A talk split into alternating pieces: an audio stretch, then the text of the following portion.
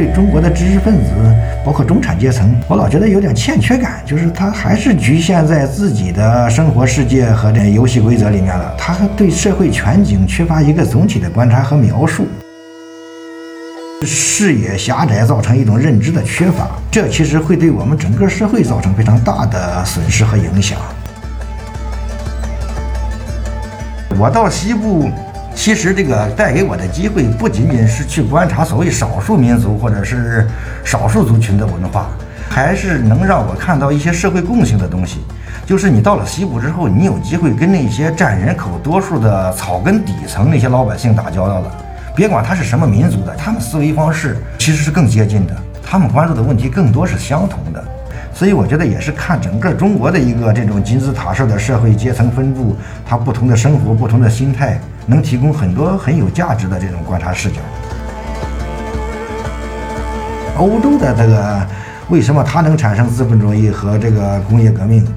呃，有它自身传承的一些本身的这种文化基因也好，或者说它自身的这种特殊条件也好，但是这个外部因素就是它逃过了被游牧民族的征服和统治，这可能也是一个非常重要的历史转折吧。各位听友们，大家好，我是你们的活字君小天。之前呢，我每晚入睡前都是在 B 站上刷韩团唱跳。一边看一边在床上雇佣我因喝奶茶而日渐肥美的身躯。最近呢，一个历史学者发在豆瓣上的旅行游记，成功的引起了我的注意，居然取代了韩团唱跳，成了我的睡前读物。这位河北籍学者常年居住在新疆，最近又跑到青藏高原上避暑。他在游记里写下和当地老乡们的相处细节，边疆地区的风土人情，语言基本都是大白话。但经得起反复咂摸，妙趣横生。这期节目呢，小天就请来了这位历史学者做客活字电波。那么，介绍一下我们这期节目的嘉宾，就是青年历史学者、清华大学历史博士李硕。这次好不容易把李硕老师请到了我们的录音室，但是我们公司所在的园区呢正在翻修。有大型挖掘机在铿锵作响的那种翻修，所以我们无奈转移到了一个相对安静的房间，但还是有一种余音绕梁之感，实属万般无奈，敬请听友们谅解。李硕著有《南北战争三百年》《孔子大历史》。最近也刚刚在活字文化出版了书籍《俄国征服中亚战记》和《楼船铁马刘季奴》。从他的研究趣味、行文风格和学术经历，可以感受到他似乎自觉地远离中心而关注边缘，远离所谓精英知识分子群体，而更多的与普通大众交友，不拘于正统的学院派论文写作，而投入科普式的通俗历史著述。那么说到这里呢，我们活字文化热爱历史的小严编辑呢，也按耐不住他的兴奋之情，迫不及待的要加入我们这次的讨论。大家好，我是小严，我我非常喜欢李硕老师的作品，在李硕老师的书没有出之前呢，我就已经从那个相应的责编那里，呃，要来了李硕老师的书的稿件，已经提前看过一遍了。这次听说李硕老师要来呢，我非常激动。就抓住这个机会，想跟李舒老师好好互动一下。嗯，那么首先请李舒老师跟我们的听友们打个招呼吧。好，各位朋友，大家好。嗯，就想先请问李舒老师，就是因为您的本科到博士的教育是在北大、清华两所高校完成的嘛，然后而后您去到新疆大学执教。呃，然后我在读您过去的文章中，就是了解到，就是您的导师 当时对您选择新疆大学可能并不是非常的支持。然后呢，您肯定本身也是有在内地高校执教的机会的。呃，那么就想请问您是基于什么样的原因就选择了新疆大学？是基于自己研究的一个趣味吗？这个说起来可能话长一点儿，因为我那个博士毕业找工作的时候是一二一三年。那个时候，其实你要有点历史印象的话，其实知道一点儿。那个时候，咱们边疆民族地区出事儿比较多，别管是新疆还是藏区。因为我以前本科毕业后当过几年记者，所以他有时候也关注现实，想看一看现实中为什么会发生这些事儿。而且我那个博士论文写的是南北战争三百年，中国古代的这种民族与战争，顺便把眼光拉到现在，看看现在的这种现实的情况。是归纳一个字就是想玩儿，还是不安生，不想过日子，就想多出去走一走，看一看。而且我本人是东部人，是河北保定人，也很少有机会去过那种西部地区，就是我们所谓的那个胡焕庸县以西，嗯就是黑河腾冲县。嗯其实它跟东部比是一个完全不同的世界。所以当时我博士毕业准备找工作的时候，那会儿我不仅去过新疆大学，嗯、在之前我还去过西藏大学，也是递简历，啊而且也是自己顺便玩一玩，因为哦因为以前从来没去过西藏，最后比较下来各种原因吧，最后就选择了新疆大学。后来在新疆大学工作，一直到今年春天辞职，干了大约七年时间。就觉得很多学者如果是想研究这种边疆问题的话，他可能会选择一个东部或者是内地的高校，然后但是他会选择可能会去西部调研啊那样子，然后您直接就选择自己的职业就是安在那儿了，自己整个的生活。而且我还了解到您博士论文好像有还想要写关于中西历史上的捉奸还是通奸的判例。呃，关于我博士论文那个还没有定题目期间考虑过的大体方向，其实那就比较杂了，有很多方面。嗯、捉奸通奸是一个。昨天我和那个盛哲还聊呢，嗯说是还曾经想过写关于呃明清时期来华的西方人对于中国的一些感受和印象。对，这个世界的角度，对对，不过后来具体定了写那个南北战争三百年之后，基本上就是这几年时间把它都写下来。但是也有个很大的遗憾，就是说我只是在史书里面复原过一千多年前的中国这种所谓五胡乱华那段历史，就是东晋十六国、南北朝。但是现实的这个中国的边疆民族是什么样子，其实自己心里一直是好奇的，也没有机会去看。而且我记得当时我比较爱看一个日本的纪 NHK 的纪录片，叫做《丝绸之路》，哦它有两个系列，哦一个大概是一九八零年左右拍的，另一个应该是在两千年左右。嗯。是那个你要看那个的话，其实会对你的这种古今打通的这种对于大西部的这种内陆亚洲的认识，会是。非常好的。因为它第一，它有画面呈现感；第二，它有故事，就是。当地人的那些生活，他们对生活的看法和想法，而且它能够做到古今融会贯通。当时我也是。受那个影响比较深，所以自己就想多去走一走看一看。而碰巧当时我博士毕业还是。推迟了，因为种种原因推迟半年。那半年我闲的没事儿干，我就西藏也跑一跑，然后新疆也跑一跑，都比较比较看一看。嗯嗯，然后比较下来就感觉跟东部真是区别挺大的，嗯，真是一个全新的世界，值得看一看。所以后来就说还是人彻底过去比较好。其实我们说东部和西部，或者说内地和边疆，这个最大的区别在哪儿呢？其实最直观的就是人口密度。你如果生活在东部，你会发现我们这个汉文化区其实它是占了中国一小半的面积，但是人口是绝大多数的。这种人口密度大带来的一个问题就是它的这个各种产业非常发达，经济发达，但是还有一个缺点就是它带来这个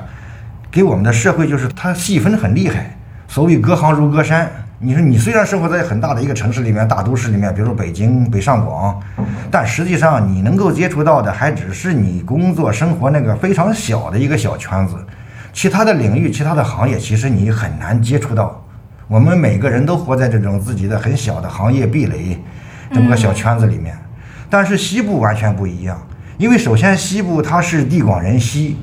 嗯，别看那个面积很大，但是适合人生活的那个小小的绿洲或者山谷，它那个范围其实是很小的，它那个人类生活的那个地理单元范围都很小。嗯我们可以说它是麻雀虽小，五脏俱全。而且在这个背景下，它民族文化又非常多。它不像整个东部这十几亿人都是汉文化区，西部这么大面积那么一点点人，它又分成很多民族、很多语言、很多宗教。所以人的这种小单位它非常多、非常小，但是它人类社会该有的各种元素它都有，嗯天生的便于你去观察，就是这种综合性很强。当然，你要从任何一个行业领域的细分说，它的发展水平和工作水平其实都不如内地。嗯这一点咱们要承认，它毕竟是欠发达地区，但是它幸好这些元素都有，所以你只要在西部转一转、走一走，稍微生活一下，我们这个社会里面各种职业、各种行当的人，你都有机会结识，因为圈子就这么小嘛，很简单。所以这是我们在东部生活很难获得的一个视角，就是它能给你一个看待我们人类社会一个非常全面综合的视角。这可能也是另一位就是民国时期的这个中国边疆民族史的大家，叫拉铁摩尔。嗯，他能够具有那种视角，中西贯通的、古今贯通的视野。我觉得就是他有机会观察西部这些非常孤立的、便于观察的这些小的人类人类聚落这这种这种个案，跟这个有直接关系。那俄国征服中亚战记就是您在新疆大学执教的时候。诞生的吗？您是的，嗯，那应该是我到新疆的第二年，也就是二零一四年的春天写的。当时刚到新疆不到一年的时间，也是对于新疆这种地理上和东部很不一样，而且是距离感很强，这个有非常直观的感受。不管是坐飞机还是坐火车过去，都先要经过上千里的这种大戈壁滩，那是完全没有人烟的。最后到一个天山北路小小的绿洲里面，乌鲁木齐，呃，这是人可以生活，有有有一些人的这这种小人类社会。所以当时你生活在新疆的感觉，就是和原来自己的老家这种隔绝感是非常强了。嗯，在这种背景下，我就想，就是如何把这种眼前看到的这这些山水自然景观，而且是这些都是几千年没有变过的。当初张骞开西域，可能看到的也是这些。当初这个法显西行，或者是唐玄奘西行，看到的也是这些。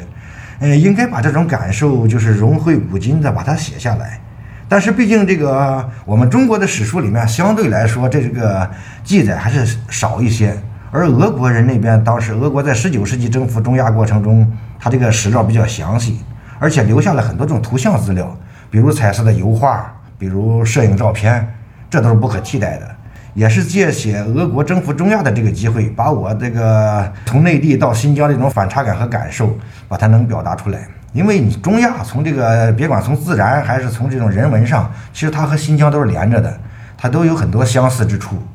另外，我还有个感受就是，我刚到新疆的时候，大概一三一四年，那个时候还跟现在还是很不一样的，就是它这种隔绝感更强。我在想，可能是因为那个时候大家基本上还都是不用微信的。我用微信，我印象可能是一五年之后的事儿。所以在那儿之前，你到了新疆之后，你确实感觉和内地的原来的生活圈子和老朋友们那个距离感就非常强了。有时候打个长途电话，可能他对方都接不着。不像后来有了微信之后，我们随时发个朋友圈，我们看别人的朋友圈，那及时的，整个世界都都是同时发生的。我们没有这种地理地理的这这这种差异感。所以也是我刚到新疆之后有有这种感受，可以说在这种刺激或者催促之下，呃，就把它寄托出来，就写成了俄国征服中亚战记。所以我也有点庆幸，就是万一如果我再晚去两年，一五年之后我再去新疆，可能就没有这种地理上非常悬绝的感觉，那种孤独感，可能也就不会有动力再写这么一本书了。呃，这里顺便再说一下，其实就是就我到中国的西部游历的这七八年时间吧。其实变化都是很大的，就是硬件方面的交通通讯，软件方面就是人们因为这种智能手机的普及，你就会发现山沟里的老乡们都在刷抖音，嗯，都在看直播打赏。所以说，原来那种到一个地方，它的地方特色很非常强，而且和外界的隔绝感非常明显。现在这种特征其实是越来越少了。你会看到这个全球地球村一样，大家都在关注相同的东西，玩相同的东西。嗯，这可能是一个最近几年来变化非常明显的，所以我今年春天辞职以后，我就带着老婆孩子到藏区高原上避暑度夏天，因为我觉得内地夏天太热了。嗯，其实我就觉得这个是一个非常自然的事情。当时我的孩子出门的时候还不到五个月吧，嗯，我就觉得带上去是一点问题没有的，因为其实各方面交通啊也好。嗯，甚至说当地的这些宾馆，这老老老乡们开的那些，呃，食宿的那些那吃住的那些设施，其实都已经是比较现代化了，或者说不像我们想象的那么原生态了。这我在我看来都是一个很自然的事情。中国西部这种现代化的这种大趋势、大节奏，能带给我们很多可以观察的新东西。嗯，那它有还有没有处于全现代的一些生活习俗啊和现代？的这些物质条件，或者或者是现在的精神文化相互冲突造成的一些比较有趣的现象。嗯，你如果说这种比较传统生活的那一面儿，其实也有。你比如说在藏族的草原牧区，老乡们他的他因为牧民是转场的，一年他要更换几次草场，还是有牧的。对，有在在他有些这个草场定居的地方，可能已经就是盖上砖瓦房，通上电和这个有手机信号了。嗯。但在有些比较远的牧场，就是季节性的，可能还是没有电，靠太阳能，然后可能手机信号也不好，呃，这种现象都存在。但是你会发现，老乡们会他他他特别喜欢跑到那个有手机信号的地方去，也特别喜欢进城，就是他因为在即使这个生活这种反差的背景下，他作为作为一个普通人，他还是要追求一些新的信息啊，或者新的玩法。这个我觉得能反映更多的人这种人的本性的东西。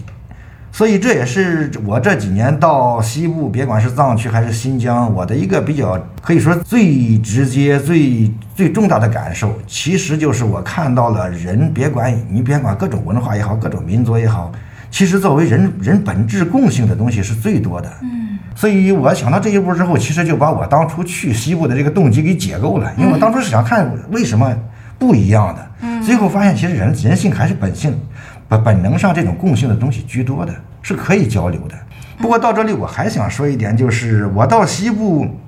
其实这个带给我的机会不仅仅是去观察所谓少数民族或者是少数族群的文化，其实它还是能让我看到一些社会共性的东西。就是你到了西部之后，你有机会跟那些占人口多数的草根底层那些老百姓打交道了。别管他是什么民族的，其实他们思维方式是更接近的。你别管一个维吾尔族的或者一个藏族老乡，其实他跟汉族农民、汉族老乡，他们关注的问题更多是相同的。所以我觉得到西部进行这些游历和观察，带给我的其实不仅仅是看西部或者看少数民族，而是有了这个机会之后，你能够看到整个中国社会里面，就是原来我们城市中产人群或者知识分子，他永远不会去关注的那个草根的生活世界。因为你在东部，我也说了，隔行如隔山，你跟他们打不着什么交道。但是到了西部之后，你跟这些人打交道都会很方便，都有机会去看。所以我觉得也是看整个中国的一个这种金字塔式的社会阶层分布，它不同的生活、不同的心态，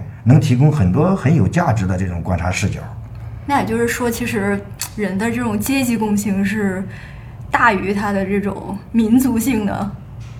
就是如果说，就是汉人的这种农民阶级跟就是藏族啊，或者是维吾尔族啊，他们这种游牧民族啊，也是农民，然后他们其实有很多共性，有很多可以关心和聊的问题。嗯，对对，他们这这两个民族的老乡到了一起，未必有很很多共同话题，但是他们的这种生活方式和他们关心的问题，包括做出的反应，其实本质上是相似的。嗯，但这个层面需要你自己去去观察、去研究，就是他们自己说不出这些来，他们也很难表达。嗯，但是这些恰恰是我们需要我们去观察和提炼的东西。之前青藏高原地区的那个电网是跟全国电网是隔离开的，就没有连接进入全国电网，但是好像是在最近才真正纳入进去全国电网，所以我觉得好像是技术也抹平了不同民族之间的一些差异。嗯，那就是还想问您，就是您自己也写过，就是因为研习历史，您看待世界的眼光相对比较超然，就是对现实一些东西不是很在乎。呃，您能不能详细谈一谈，就是您学习历史学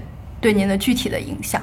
如果说我就是在现实生活这方面，对于自己的很多东西不太着急，其实我想可以举个例子，就是我最近这几年出了大概四本关于历史的书，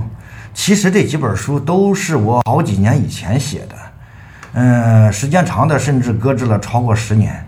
这些年里面，其实我也没有主动去赶上赶着找出版商也好，或者怎么样也好，就觉得写了，既然没有出版，也就算了吧。反正历史的东西它又不会过时，嗯，过上多少年，它它的价值还是在那儿，所以也懒得去。特别是我在上读研究生期间，其实我已经写过好几个作品了，当时都没机会出版。那个时候我也懒得按当时流行的那套方式去混自己的名声或者什么的。啊，那时候的游戏规则是你得在微博上注册个。注册个号，然后尽量混成大 V，而而且还当时还是文人，还是有个小圈子的。你们你得参与那个小圈子，大家互相吹捧一下，然后才能有各种机会。因为很碰巧，我本科的时候我是搞明清小说的，嗯，而且是《儒林外史》，我也看的比较多。其实《儒林外史》里面知识分子这些丑态已经写的比较全了。你看了《儒林外史》，我觉得就跟打了预防针一样，就是就对这些东西就比较 看的比较超然了，就觉得没什么意思，没必要那么混。所以我也觉得这也算是我搞历史或者或者搞文史也好，它跟现实还是有一点超然的距离，可能原因也在这里。嗯，但是我觉得您现在好像在还是挺热衷于在网上发布一些文章啊、游记啊，就是您在豆瓣啊、知乎、您的公众号上，微博上，呃，都就是留下了您的这个记录，对您的游戏。是的，哎，我其实在我第一次去西部这种做长时间游历，那是在二零一二年的夏天，那个当时我就都写了游记了，而且是写写的比较长，比较系统。因为我有这个习惯，就是我第一次出游感觉到比较新鲜，有收获，就尽量动手把它记下来。而且是现在这个照片也很多，它图文并茂嘛。但是我写这种东西，我自己也给自己有个定位，我不是简单的就想就玩一玩看一看，就是我还想分析一些就是这个社会本身的这个问题和现象，就是问题到底出在哪儿的，到底根源是什么。在做这种思考和表达的时候，我觉得我得注意到一点，就是说你不要轻易的去站队，呃，或者轻易的给自己先给屁股找一个立场。你要做的应该是先把这个问题在哪儿，这个实实在在的东西说清楚。它很多东西，这个东西是超，就是超越立场的，不是简单的说你采取一个什么简单立场，你就能把问题说清了。所以你要带着这种目的去观察和记录的话。会带来一个问题，就是说你这个人就是你写的东西没有什么品牌，你带你你你你到底想说什么呀？一句话也说不清楚。嗯嗯，而且你不参与战队的话，你自己的形象包括你的作品都没有品牌，其实都是一个比较小众的。当然，这是也是一个表达问题，就是说你不能只偏颇的记录和表达一个立场的东西，你要看的尽量全面，就是两两种立场或者嗯两种视角下是其实各种现象都存在。你作为一个负责任的这个报道者，你应该把这些都呈现出来。就是说，两边都会觉得，如果他了解之后觉得这个人对我们没有什么威胁，不是专门来找我们麻烦的，但是他也会觉得这个人对他没用处，哎，反正又又不替我们说话。对，所以就是你你还是考虑好你自己的这种这种定位。我个人是比较喜欢这种相对比较中立一些、比较客观的这种观察和思考的。然后我觉得您就是有。呃，那种不拘泥于这个正统的学院派的这种论文写作的方式，但是投入到一种就是通俗向的科普式的呃历史著述，您是否有这样的倾向呢？从表达上讲，我确实喜欢写的相对这种通俗一些，嗯，尽量用大白话把道理讲清楚。这可能有他一些这种做法的来源吧。比如说，我可能我中学的时候比较爱看毛泽东选集。其实毛泽东这个人，他就非常重视表达的这种通俗易懂。这方面代表性的文章，应该是那个反对党八股。党八股对文风问题。对他，他比较喜欢用大白话做这种通俗表达，尽量让人能看懂的。对。他不喜欢这种我们很学术的或者很官僚气的那种表达方式。嗯，然后再到上学之后呢，我上本科阶段学过学过一些哲学，因为哲学这个东西它本身它不是大白话的，它是有很多概念和给很多理论很不好懂的。但事实上，欧洲哲学、西方哲学在发展到二十世纪，出现所谓语言哲学。语言哲学里面有一个代表性的大家，叫做维特根斯坦。嗯，这个人到晚年忽然就顿悟了一样，他就说：“我们这个哲学以前搞的那些很多专有名词，其实这都是走弯路了。最有生命力的语言是什么呢？就是日常语言。因为我们的语言不是自说自话给自己听的，我们是说给别人听的。”你就你要想好，你你说话的对象是谁，他能不能听懂？一旦你想明白了这个问题，你会发现日常语言才是最有最有表达力和和最持久的。其实也是他这句话也等于宣判了 西西方哲学这两千年历史基本上就走到头了。其实我可以说在这方面也是受维特根斯坦这个他晚年的这种哲学语言哲学的影响，就是尽量做一种比较通俗简单的表达，不用那些很生僻的概念和术语。就这是一种学院派的写作风格，就是很多学者就是写特别长的句子，分句特别多，定语特别多那种句子。是，其实都是食洋不化的结果。其实你要真把英语读好了、懂了，你写出来的东西也未必就是那种风格的。最近两天在海外有一个有一个跟我同名的一个公知式的人物，也叫李硕。最近两天他不知道跟他那些老战友们发生什么矛盾了，好像骂其中一个人骂得很厉害。他就是说，他说你这个人有什么本事啊？就是看了点这种翻译成中文的西文著作，是自己结果自己说出话来都是这种这种翻译腔的，但你自己连英语都不会说，你你还有什么可折腾的？呃，那那那个人是东北人，他语言语言表达能力比较强，说说起话来也是很损的。特别想跟您谈一个问题，就是这通俗历史著作在中国的历史上其实一直都是有的，包括古代那些话说话，就是宋元的说话的话本和白话小说，后来的那个民国蔡宗藩的这些人写的这个东西，嗯，就是现在我们又出现了很多畅销书式的历史著作。您觉得这个什么样的历史的科普或者是通俗历史的这种东西写成写成什么样算是比较理想？在您心中有没有一个比较满意的那种标准啊？或者是您想努力到什么程度啊，在这件事上？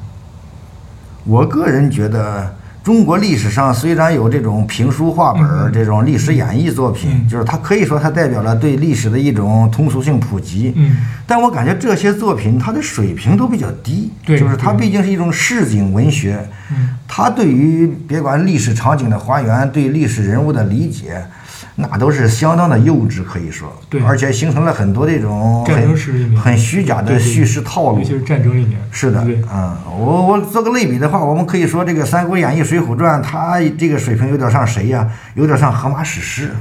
嗯。就是人家公元前可能一千年左右，人家就已经形成的东西，你后来到明朝、清朝的时候，你拿出来也是这个水平。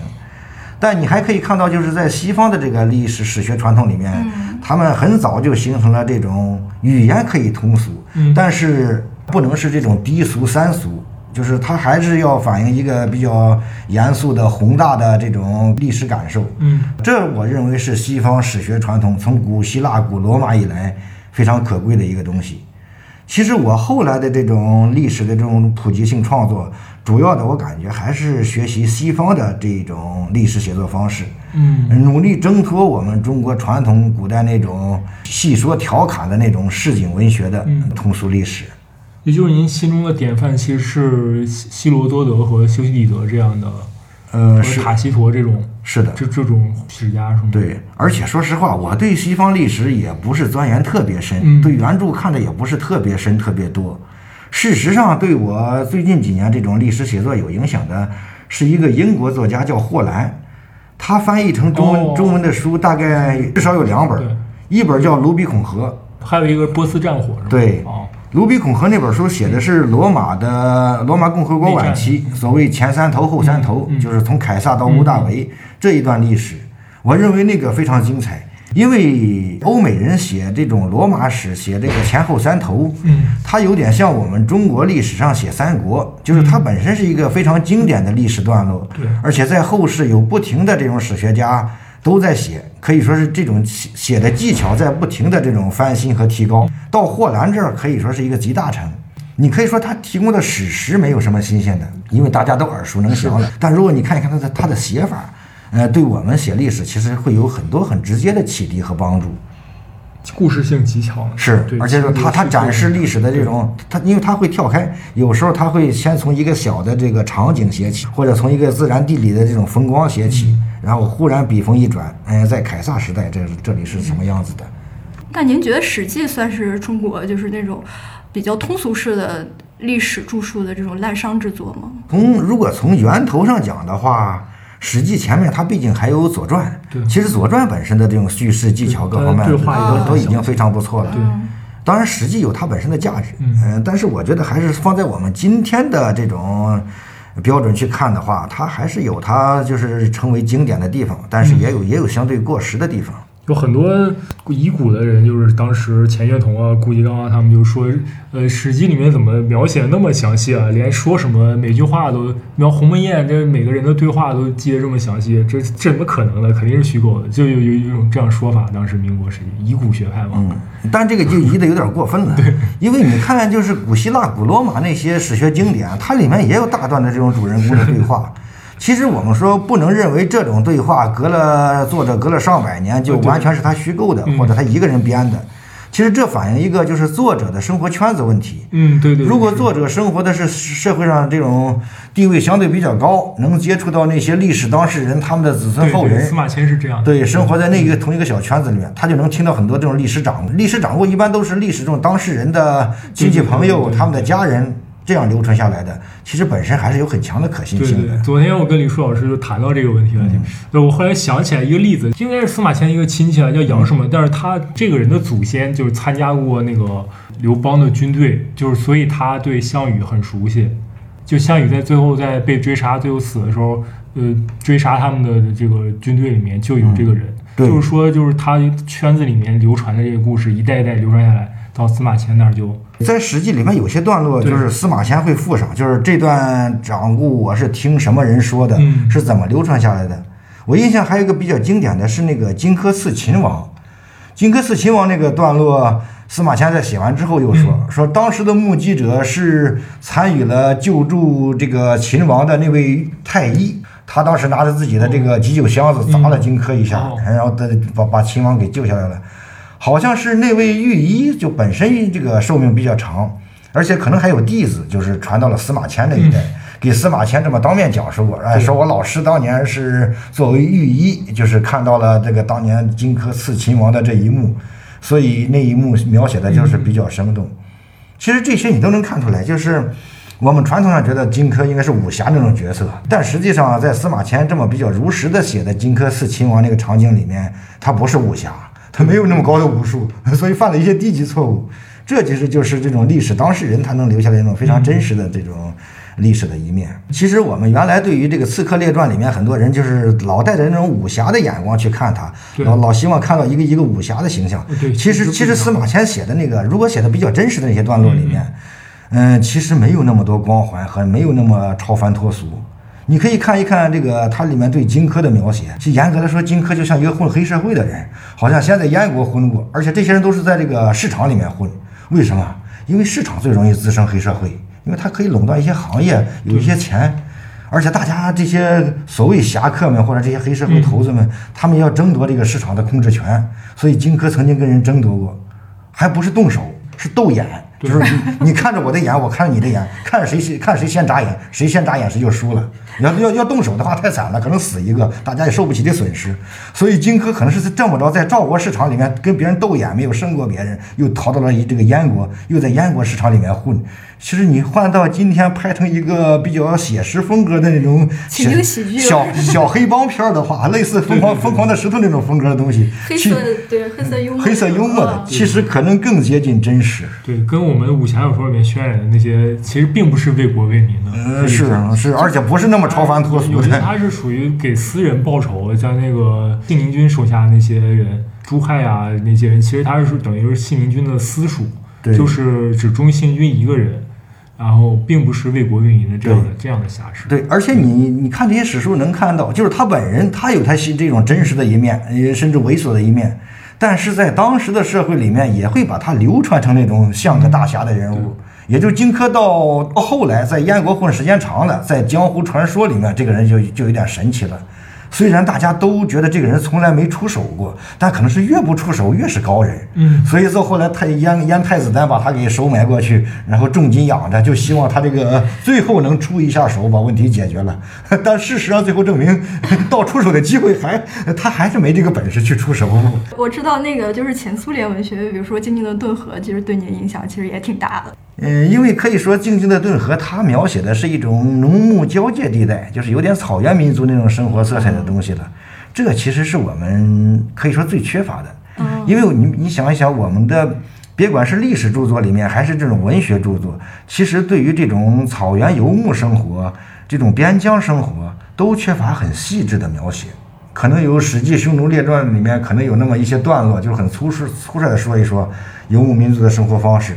但是我们从细细的角度很难去去去了解它。在这方面，其实小说就起到了不可替代的作用。特别是中国，其实没有这方面的小说。我们如果看，也只能看一些其他的，比如《静静的顿河》，能把这课稍微补一下。所以原来我非常喜欢，但后来我自己去了边疆民族地区之后，在那儿生活，在那儿游历，其实看的眼睛直接看到这些东西就比较多了。包括藏区，我说那个解放前部落时代，他们很多传老人的留下来的传说。嗯，所以后来我反倒不太看《金顿顿河》，因为我说这个能把自己的我们中国自己的草原民族这些口述史和这些东西好好整理一下，其实也许能出现，如果出现伟大作家的话，也许能出现那种可以和《静静的顿河》相媲美的那种作品。嗯，就是我看到您写的一些旅行游记，其实您也是跟呃本土的一些就是经历比较非凡的那些老人，就是进行交谈嘛，然后也会以他的这个口吻写一些口述史一类的，嗯呃那样的文章。然后我就想嗯，您就是自己去有非常丰富的这种旅行经历，然后带着您的问题意识，亲自去那些地方，然后去观察，然后去感受，然后跟您已有的这种知识积淀是相辅相成的。但是像现在年轻人，比如说我，其实我的这个知识的训练更多的都是通过书本或者影视剧啊这种现现代媒介，然后获得一种间接经验或者是一种二手的知识。那您觉得这种实地探访和旅行对您这种，呃，答疑解惑呀，或者是去探寻您感兴趣的这种问题，您觉得帮助和意义大吗？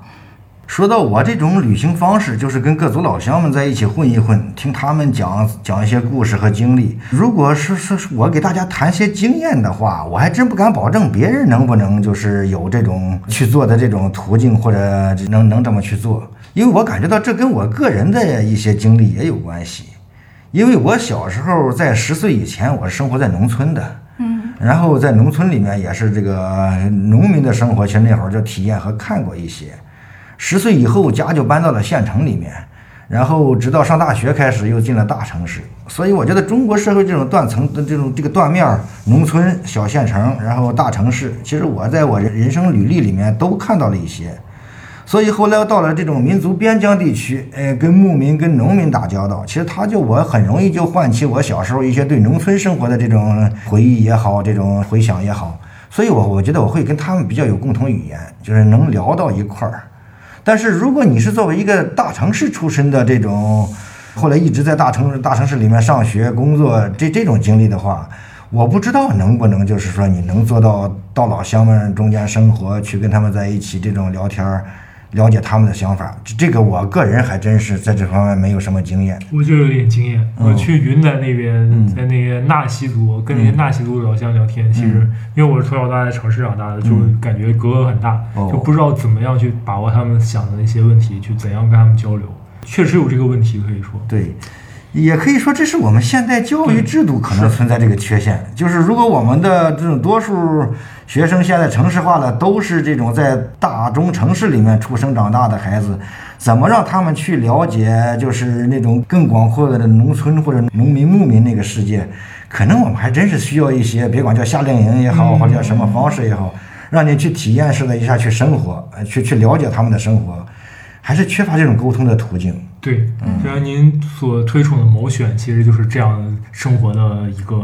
结晶嘛，可以说。对，其其实其实是这样。对，因为这个毛泽东这个人，他不仅是表达方式上他喜欢用大白话，对对就他这种调研方式，他也是跟所谓跟群众打成一片，同吃同住同劳动。啊，你到民族边疆地区去之后，你会发现，有时候其实语言本身并不是那么重要。就是我可能不会藏语，不会维语，但你能跟老乡这么吃在一块儿，玩在一块儿，嗯，呃，他就会尽量用他能表达的东西，把他心里话跟你说出来。反过来说，即使你会藏语，你会维语，但你跟他玩不到一块儿，他心里话他照样不跟你说。是是，嗯嗯，而现在确实，我们这个整个从教育到我们的社会的这种阶层分化，这这这些，现在现在都在加剧这种壁垒。嗯，这这是一个比较麻烦的事情。有些人类学的专业擅长对，我？觉得现在只有人类学、社会学专业的学生会有一些出去调研的这种任务，因为他们自己的研究方向和他们的论文的就完成也必须建立在这种比较真实、扎实的调研之上。是，嗯嗯，人类学确实在这方面它有做田野的这个要求，嗯但可惜也就是他们在这方面这种方法论的东西还是整理的不够多。嗯而且人类学、社会学最近这些年问题也多，就是它这个学科和课题它越分越细之后，呃，研究者他就往往不重视，就是如何从一个比较综合全面的角度去观察一个村子也好，呃，这种社会单元也好，大家都是带着很窄的题目到下面做田野。你是去研究礼物的流动的，他是去研究亲属的称谓的，他可能就目无全牛了。对对就是对也丧失了那种对于这种一个生活地区、一个单元的这种总体把握能力，而且就就是采一点跟自己这个论文课题相关的这种很直接的素材，所以这也是他们学科的问题。聊到现在，我觉得我们可能跟您最缺失的就是那种闲适的心态，哦，就感觉您非常的不着急，就是也不太在意一些比较现实层面的东西，就是您就可以就是非常平静的深入在一个地方耕耘，或者是跟他们做比较深切的那种经验上的共享，这样子才能看到一些更扎实的或者更在地的一些东西。我现在就觉得，如果说是一个人类学的或者社会学的学生，他可能到一个地方，他也是非常急功近利的或者非常功利的，就去找他想要的那些素材。就您刚才说的那个。呃，学科壁垒就是过分森严这样一个问题。其实我也想问您，因为您本来本科也是文史哲都学的嘛，嗯，然后后来您又选择了历史方向，呃，那其实现在呃，在北大的这种人文教育，基本上就是中文系、历史学和哲学，就是变成三个不同的门类。我以我自己切身的经验来讲的话，我觉得就是可以说是对历史或者是哲学就非常不精通，知之甚少。呃，但我觉得这些就是对于我本学科的钻研，可能也有很。很大的这个弊端，那么您如何看待现在的这种现代教育制度？他可能更想去培养一个非常娴熟的匠人，但是我觉得那种真正意义上的那种大师可能就越来越少了。我们当时本科那个实验班大概是一九九四年开始的第一届，我们这个九六级是第三届，当然后来他也办的相对不是太成功。就是当时我们这个本科阶段还是文史哲都是三个系给联合开课的，就是想有意识的做一种这种学科上的学科上的打通。但是后来这种这种模式好像其他有一些学校也在摸索和这个传承，比如说好像清华最近说它文科就已经开始不侧重这种一本科一进学校就分就分专业，就是他文科学生他有大文科观念，就是你你进了学校之后你可以凭你的兴趣自由选课。最后根据你选课的这个门类，你再决定你做什么论文和以后拿什么样的学位，这可能也是他做想在文科方面做出一种打通的尝试。但这确实就是我们看待本科阶段教育，也就不能太职业化、太急功近利了。就是你还是应该有一些这种最基本的人文素养也好，或者这种知识储备也好，它是比较共通的。最好是有机会能都接触、都都学习一下。另外，刚才你也说到，就是我为什么这么奢侈，有这种条件，就是自己去跑去跟老乡们混，嗯，这这么过日子。其实我觉得这也是一个个人选择问题。就是说，你说我现在四十多岁的人了，我也没车，也没也没房，然后存款也没多少，其实就是因为这些年他没想这些东西。因为我之前也有一些就是七零后，就跟您同龄的老师，他们就会说，其实他们那时候大学生，他们可能有一些很多不同阶级的朋友，比如说什么呃农民阶级啊、工人阶级的朋友，哦，但是都可以去谈论一些文学啊、社会啊、时政一类的问题。我就感觉我们这一代的年轻人好像很少有这样的经验，然后我们本身也是很缺乏在乡土生活的经验，然后我们的同学其实呃有这样经验的也不多，就是我们身边来讲的话。然后本身我们因为阶级和经验的这种匮乏，再加上现在知识学科之间的三年的壁垒，就觉得真的自己虽然生活在一个就是多媒介的时代，但是好像能看到的还是非常片面的一个视角。你说的确实这个问题存在，就是最近这二十年左右以来，我们确实这个整个国家面临一个一个这种阶层固化的问题。你比如我们在我们上大学那个年代，可能还是农村孩子。考上这种城里名牌大学的这个几率还是有一有有一些的，比我们再早的那一代的老师，可能多数来自农村那个环境，他从农村考上大学的。但是在最近这十几二十年来，可能我不知道是出于教育的这种分工还是什么原因，就是基本上农村孩子他能上好大学的这个几率已经很低很低了，基本都是这种城里孩子，就是中产阶级的这种孩子，他们才有比较好的教育资源，然后上好的大学。也就是完成了一种社会的这种分化和这种固化，但我觉得这只是一方面。你另一方面，其实我们还能看到，就伴随着现在这种网络技术，包括智能手机的普及，其实现在人获取信息已经它的成本和它的这种难度已经非常低了。所以你也会发现，即使在很边远的地区，那些老乡们，他们也也都在玩抖音，而且他们关注的这些社会问题啊，或者是最新发生的这个事件，不比城里人要晚，要落后。嗯嗯，所以我倒觉得，我也不能美化之前的那个时代，说怎么样？可以说，这个社会它各种不同的这种，嗯，甚至矛盾的现象，它都存在。这就是我前面说的了，你我们不在这方面不能采取一个预设的立场，说我们先把屁股放在一个立场上，我们再去什么？我们能看到很多这种非常多样化的、复杂的，甚至自相矛盾的现象，它在同时发生，在同时生长。嗯嗯。通过您的著述呢，我了解到，呃，中国古代对军事史、战史的文字记载其实是非常少的，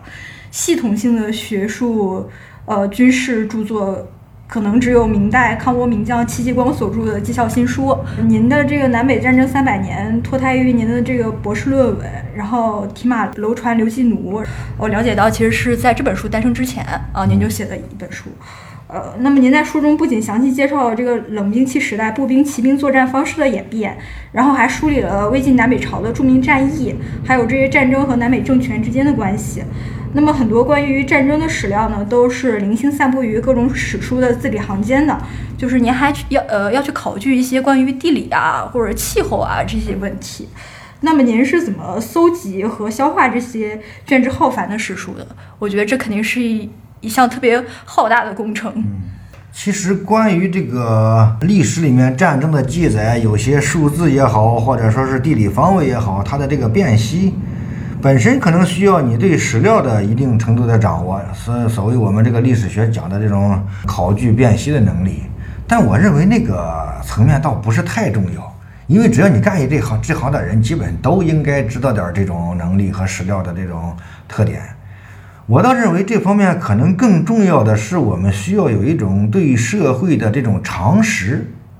就是我们可能需要一个对农业、对工业这对对它整个原来传统时代和这个发展脉络的这种了解，你才能大体上评估这一场战争的这种战场环境可能什么样子，或者说大概应该投入的兵力是多少。这个其实不全是靠文献层面的这种辨析和考据能够解决的问题。这也是我前面说的，就是现在我们当我们的这个社会分工和日益细密。包括教育的这种也逐渐脱离这种实际之后，确实我们会丧失一些对于我们，嗯社会的总体了解能力，包括对于传统社会各各方面的这种了这种了解和分析的能力。嗯，能够补救的方式，可能一个就是我曾经说过一个词，叫做博物学。就是大概这是欧洲大概在大航海时代开始，就是他到了很多地方，看到了很多不同的这个自然界也好，人的生活方式也好。当时而且当时知识总量比较少，人还掌握得过来，所以他就会重视一种比较全面的知识，就是我们对自然、地理、人文各方面都要有一些总体的了解。但很可惜，就是博物学这个传统，基本上到了十九世纪之后，学科划分逐渐细密，知识总量多了以后。这个学科其实就基本就不存在了，但我认为这是我们眼下的教育反倒是最缺的一个东西，因为这种博物学反倒能给我们提供一些我们人吃的食物是从哪儿来的，我们最基本的人类的组织运作方式是什么，它能给我们提供这种最基本的常识性的东西。也许我们的以后的教育，包括通识教育，可能需要在这个博物学这方面补一补课。嗯。另外，我注意到好像最近几年网络上有一个词叫工业党。工业党，对，他们就是比较重视，就是说讲传统社会跟现代社会的区别在哪里？对，我们现代社会比传统社会好在了哪里？他能从一些最具体的问题上，比如粮食是怎么生产的，房子是怎么建造的，他能从这些最基本的问题上给你把这个讲清楚。这也是我说的这个博物学或者常识层面的这种这种东西。其实我认为这是我们别管是搞教育也好，是或者我们这种做出版也好，嗯，都是相对比较缺乏的这么一块。就说现在大学生都五谷不分，是这种。对，因为大家的生活圈子都是相对太窄了，没有机会见识到更多的东西，这会导致我们对对于一个一种知识的割裂。你在观察社会的时候，你也就没有能力去去看到一个比较全面的东西。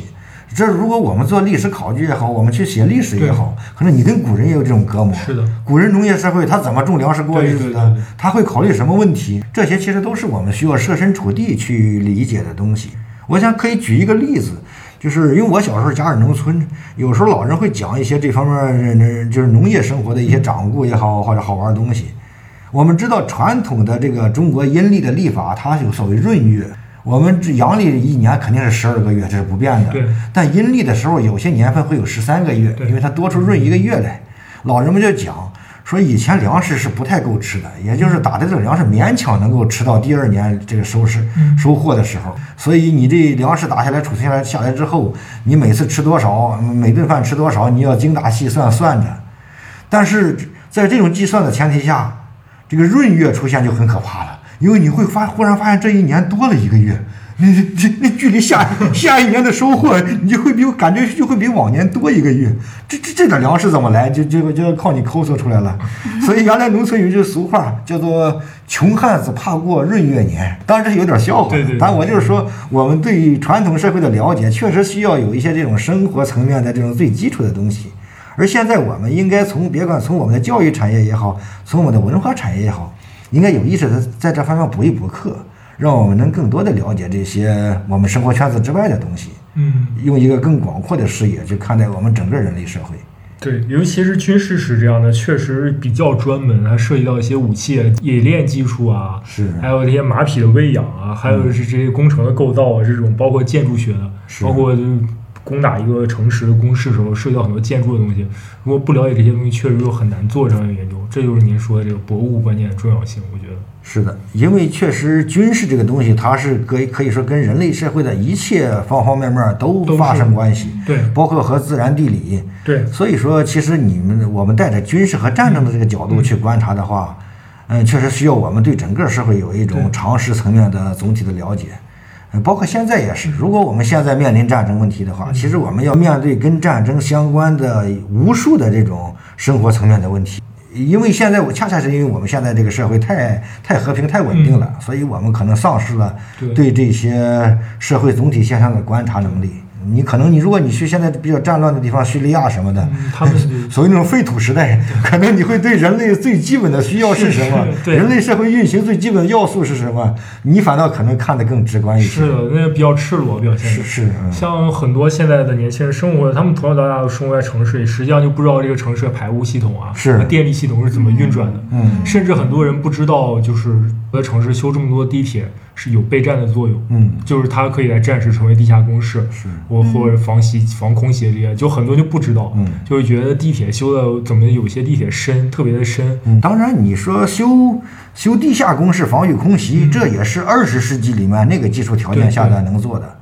当然，你要进入二十一世纪之后，其实我们现在的这种这种制导武器，其实它可以专门打你防空洞的入口。可我可以钻到地下，就是炸你的地下这个指挥部就是，又所是以它又不一样了，它它又是一个层面的东西了。就是军事这可能是人类历史的一个引擎，就是有很多人这样认为，嗯，包括像麦克尼尔这样的大历史学家，他也写军事史专门的著作。嗯，就想问您一下，您是怎么样对这个乱世的历史产生兴趣的？或者是还有对军事史、战争史的兴趣是从何而来的？因为我从小男孩嘛，他本来就比较喜欢军事问题，小时候就爱买点那种军事的杂志看一看。但是小时候也有遗憾，就是我们小时候了解中国历史都是听评书，看那些《三国演义》《水浒传》，那会儿就感觉，呃，对中国古代战争这个描述是太有点太假了，而且全是套路化、程式化的，所以就就想到底到底古代战争这个仗怎么打。后来有机会看到一些这种西方的这种战史和战记，嗯，古希腊、古罗马的，哎，就感觉人家那个很真实、很详细。然后带着这种视角，又想反观回来看中国的这个历史，然后就感觉，哎，确实能看出东西来。就说白了，就是中国跟西方实际实际上打仗没有那么大的差距。人家西方人能考虑到的因素、采用的战术，我们中国历史上照样照样出现过、存在过。嗯嗯，这就能看到人人性那那些共通的东西，或者人面临一些现实问题的时候，他能采取的那个解决对策，实际上都是共通的。所以带着这个目的，后来我就去做我的博士论文，然后再后来写《楼船铁马》这些书，都是想从这种比较真实的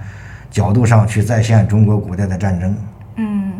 我之前对于就是中国古代战争的想象，就是金庸小说改编成的电视剧那样，就是双方各派一员大将，然后先上面厮杀，什么大战三百个回合，之后再一拥而上。呃，但是就是那些。呃，感觉散兵游勇，他们就不会去伤害那个男主角，那个男主角永远都是只跟一个人对打，对，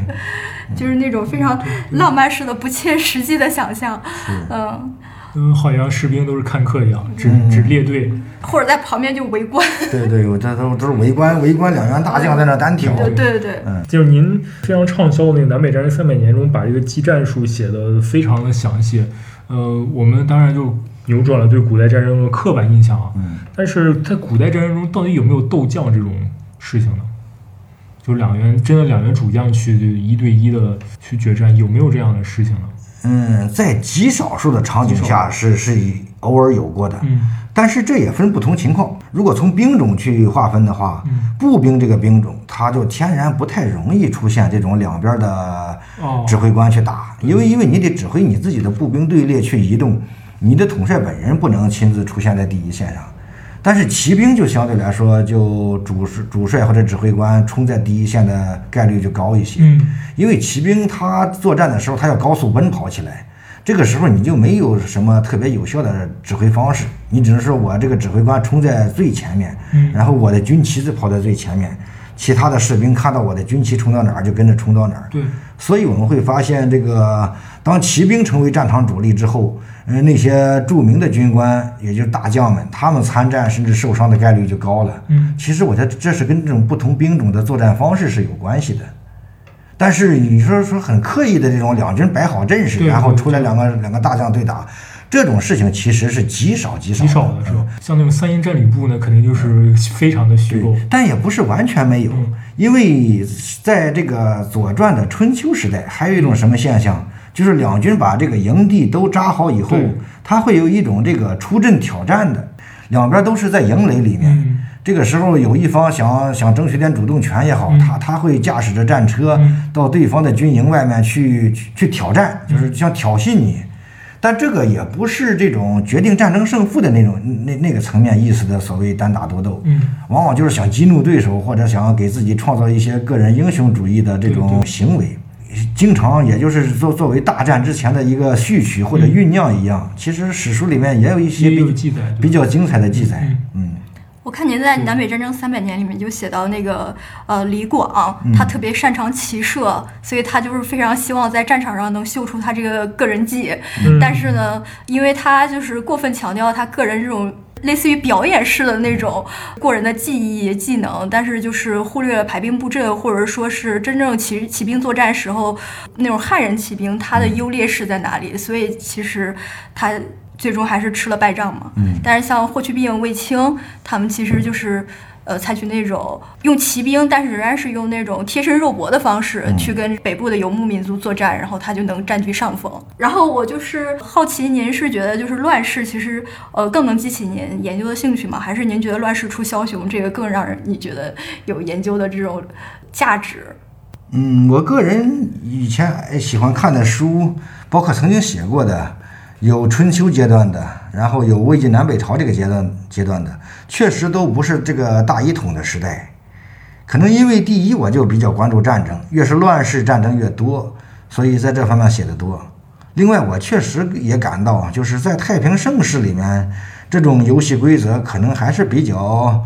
嗯，让人的这种各方面的智力和这个表现的这种能力吧，都它都对对人都是一个消磨。就是越越是在这种战争和乱世里面，我们能看到人的这种为为为生存也好，把自己的智力和这种体力都发挥到极致的一种表现。嗯嗯，而且这可以说是它是一种冲突性非常强的东西。当然，在现实中，我们谁也不希望生活在战争和乱世里面。但是，作为一个围观的看客的话，确实这个乱世和战争，它能给我们提供很多这种观察思考的东西。那么接下来想问您一个学术的观点，就是您曾经写到春秋时期主要的诸侯国基本上都被个位数的贵族卿大夫家族垄断了，呃，您将之称为这个贵族寡头共和制。呃，那么春秋时期的结局就是少数国家通过内战建立起君主集权，然后又通过变法消灭了贵族呃大夫阶层。那么这些呃那些贵族共和制度太稳固，呃没能推行变法的国家呢就被吞并亡国了。然后您认为呢？东晋的这种门阀政治也是一种贵族寡头共和制，而刘裕就是这种东晋门阀政治的终结者。然后他通过战争呢，就重建了专制皇权，统治基础就是追随他起家的军人集团。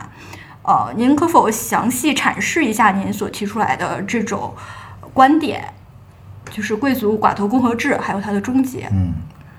嗯，我写的两本书，一本是关于春秋的孔子，一个是关于东晋末期的刘裕。其实我觉得他们有一个共性，就是他们生活的时代的游戏规则，呃，都不是我们熟悉的那种科举制的那种有社会流动的社会，它都是一个比较世袭特色呃色彩比较强的，而且是当时别管是孔子时代的鲁国、其他诸侯国，或者是刘裕时代的东晋，嗯，当时各国的这种政治高层、朝廷里面，其实都是被少数家族可以说世袭控制的。当然，具体游戏规则可能不一样。你比如在孔子的鲁国，它是有三大家族能传承好几代人，传承上百年时间。嗯，甚至这个他们的排名排序都不发生变化，就哪一个家族是当什么官的，他世世代代都是，一个是大司马，一个是大司徒，一个是大司空。也有些国家是虽然是个位数家族，但这这些家族里面又有一个竞争和循环。别管是春秋也好，还是东晋也好，这种我给它叫贵族寡头政治。这个寡头就是侧重这种权力，一是在少数几个家族里面，他们呃世代垄断；第二就是呃是一种世袭特色，基本上就在这几个家族内部自己传承，别人是无法染指的。我只是想提示给读者的是，我们对于历史和现实是我们传统教育的这种局限的话，其实是存在一些片面印象的。我们对历史和政治的划分，经常就是二元论的划分，一个是民主社会，一个是专制社会。我就想提示读者的是，其实不只是只只有这两元的划分，还有另一种叫做贵族寡头共和制，它既不是民主的，也不是专制的，或者它既可以披着民主的外衣，也可以披着专制的外衣，但事实上它是两种都不是，它是一种第三第三种中间地带，但这种中间地带可能是最可怕的。而最可怕的是啥？是我们根本就不了解它。你脑子里只有二元的民主和专制的二元划分，你连这个都不了解的话，你就没法分析，没法看这些问题的来龙去脉，也提不出解决方案来。那那这是不是也是您觉得就是研习历史的一种现实意义？就是可以以史为鉴，然后来解读今日的事情。其实我本人倒说不清楚，我是因为看到了现实，才去史书里面寻找类似的现象，或者说是从史书里面看到了，然后再看到现实，产生这种共鸣和呼应。这本身其实我说不清楚，因为自己我们的认识来源都是很复杂、很很很多样的，很难做一个这种因果的排序。但我觉得还确实还是能看到我们。嗯，本身人类社会或者中国社会，它即使在上千年的跨度里面，有些局部现象其实是面临相似的问题。嗯，但答案在哪里，也许就不一样了。我们毕竟不可能重蹈一遍从春秋到战国的那个变法，嗯，也不可能重蹈一遍从东晋到南朝的那那种那种靠战争来解决问题。我们应该面临自己的问题，有自己的解决方式。嗯，这恐怕是我们也是今天的人思考比较少的。所以，我在这方面讲，我我老对中国的知识分子，包括中产阶层，我老觉得有点欠缺感，就是他他还是局限在自己的生活世界和这个嗯游戏规则里面了。他对社会全景缺乏一个总体的观察和描述，所以这可能也造成一种嗯视视野狭窄，造成一种认知的缺乏。这这其实会会对我们整个社会造成非常大的损失和影响。嗯。那么还想问您另外一个学术观点，然后我觉得也特别新颖，就是您用您通俗的话来说，就是中国历史至少自南北朝以来这一千五百年，归纳一句话就是北方拖累南方的历史，就是北方边疆拖住了江南社会，然后一直没有发展到工业化近代化。然后您能展开谈谈您这个观点吗？我这个想法的来源其实是考虑到了这个。在观察游牧社会和农耕社会在中国历史上的这种互动，在这个过程中发现的。因为其实游牧社会，我们从书本上理解的话，可能就就就是那几个关键词，怎么怎么骑射引弓之民。但实际上，你到游牧地区，你自己去生活一下的话，你就会有一些切身体会。最直观的感受就是，它地广人稀，人确实是很少。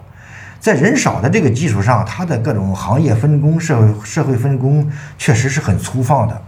不是很发达。这种情况下就会导致它这个社会比较简单，哎，所以说它跟很难发展出比较细密的产业分工来。所以在这个前前提下，我就发现，在历史上，如果发生游牧民族征服农业民族、统治统治农业地区这种现象的话，其实农业地区都会发生比较大规模的社会倒退。因为游牧族他那种粗放的生活方式，他确实不擅长对于这个农业地区这种社会分工过于细密的地方，他进行社会管理，而且这还带来一个伴生现象，就是在农业文明试图对抗游牧文明的时候，他为了保持自己社会的这个可动员性和战斗力，他往往也要把社会搞得比较简单，不能搞得社会分工太复杂，商业太发达，那样可能军事动员不会很方便。所以你会看到明朝建立之后，为了防御北方蒙古族，他需要把都城从江南迁到北京来。其实北京已经是边疆和边塞了，就是他他需要用一套相对简单的这种社会管理方式来管理社会，来来保持社会的军事动员能力。所以我认为从这两两个角度看，基本上。整个亚欧大陆上千年以来，人类文明的历史基本上就是农业地区一次次被这个游牧地区征服，然后导致农业地区的这个商业化、工业化这个苗头一直发展不起来。因为你的这个社会分工刚刚刚变得比较细密，商品社会、商业商品经济比较发展之后，会导致你的社会这个军事动员能力下降，然后很快就被游牧民族征服了，一直在不停的进行这个循环。所以从这个角度上，我就注意到，为什么欧洲近代能够产生工业化和这个 资本主义？因为它逃过了游牧民族的征服。嗯，本来这个成吉思汗的儿子那一代，这些蒙古大军是要征服欧洲的，结果他们走了一半，打到匈牙利的时候，因为蒙古大汗死了，当时我忘了是哪一位了，可能是窝阔台。结果这支军队就是听说大汗死了，我们得回去开会讨论下一任下一任继承人是谁，就撤兵回去了。如果当时没有发生大汗死掉这件事情的话，整个西欧也就会被蒙古军队征服和统治了。那样的话，西欧也会发生大规模的社会倒退，其实很也许就很难出现后来的大航海时代、资本主义和工业革命了。作为一个对比的话，我们会看到，呃，别管是中国还是阿拉伯世界，其实本来都是古代文明里面比较辉煌灿烂的，而且也是社会在发生这种。嗯，商品化逐渐提高，就是它它有向近代化走的趋势，但是在被蒙古之后，蒙古征服之后，确实都发生了非常大的社会倒退，此后就是大伤元气，上百年时间也很难恢复过来。所以从这个角度讲，我看欧洲的这个为什么它能产生资本主义和这个工业革命，呃，有它自身传承的一些本身的这种文化基因也好，或者说它自身的这种。呃，特殊条件也好，但是这个外部因素就是他逃过了被游牧民族的征服和统治，这可能也是一个非常重要的呃历史历史转折吧。嗯，是我了解到，就是在蒙古就是统治中原地区之后，它的管理的方式非常的机械，我觉得比较类似于印度的那种种姓制。就比如说，呃，你家是就是呃裁缝，就是你儿子也是裁缝，你孙子也是裁缝，这种世袭制的这种职业，然后就是安于某种阶层，就是特别压抑人的这种。呃，劳动创造力，嗯，所以就是可能中国，呃，我从历史课本上学的，就是从那个明朝的中后期，可能就有这种资本主义的萌芽，嗯，但一直处于这种萌芽状态，没有能破土而出，发展成像西方工业革命那种革命性的力量，嗯，嗯，然后您觉得是一直受到这种北方少数民族的这种战争威胁，所以就是呃，这种社会分工就相对的简单，不够细密，就没有办法酝酿出一个商业社会，对，嗯。嗯，所以原来我曾经打过一个比方，就是说，简单农业社会其实它的这个军事动员能力相对是比较强的。我们的秦汉时代就是比较典型的特征。但是，当一个社会在走出简单农业社会，走向比较这种分工比较细密复杂的商业社会的时候，它有一个非常危险的过渡期，就是军事动员能力下降，很容易被北方游牧民族征服。这方面，我想打一个比方，就是有点像那个知了。从地下爬出来，爬到树上，然后蜕壳，从幼虫变成知了的这个过程。它生活在地下的时候，就像简单农业社会，它比较安全。但是当你爬出来，你变成完变成知了之后，翅膀硬了，可以飞了，这就到工业社会了，这也比较安全。但就在变的这个过程中，它刚蜕壳的时候，它身体是很软的，翅膀没有打开，它也不会飞。这个时候很容易被天敌给吃掉，别管来一只鸟也好，甚至来一群蚂蚁也好，都可以把这个这个正在蜕壳的知了给吃掉。所以我就打个比方，就是从简单农业社会向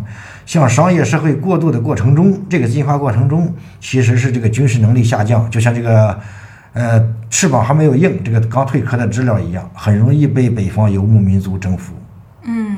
也就是说，这个过渡时期的社会形态其实是非常脆弱的，其实是需要一个相对安全、和平的一个环境去孕育它。是的。嗯，那今天非常感谢李硕老师跟我们真诚的分享了那么多，辛苦您了，感谢您。嗯，也感谢两位和听众，谢谢啊。这期和李硕老师一起聊天真的非常开心。更加发自内心的觉得，一个人有自己喜欢钻研的领域，有认知世界的独特视角，是一件多么幸福的事情。这种内心丰盈的满足感是外物无法衡量和替代的。那么这也让我想到了前不久引发广泛讨论的湖南耒阳留守女孩，因为报考北大考古而被众多网友友情劝退的事。这种学考古没前途的众生喧哗所折射出的，正是大众对人文学科的普遍轻视，以及认为穷人家的孩子根本不配谈理想的心态。但真正的人文学者在求知和研究中所得到的充实与满足，是旁人根本无法想象和体会到的。再次感谢李树老师参与我们的节目。当然，这一个来小时的节目也不足以呈现他有趣又丰富的灵魂。欢迎大家去关注他的豆瓣和知乎，ID 是李硕在安多。当然，也希望听友们关注李硕最新出版的《俄国征服中亚战记》和《楼船铁马刘季奴》。我们活字电波最近也建了一个听友群，大家可以添加微信号入群。我们的微信号是活字文化的英文名称 Mobile Tab，欢迎大家入群，与主播们热烈互动。那么这期节目就是这样啦，感谢大家的收听，这里是活字电波，我是活字君小天，我们下期节目再见。在异乡的路上，每一个寒冷的夜晚，这思念的如刀让我伤痛。总是在梦里我看到你无助的双眼我的心。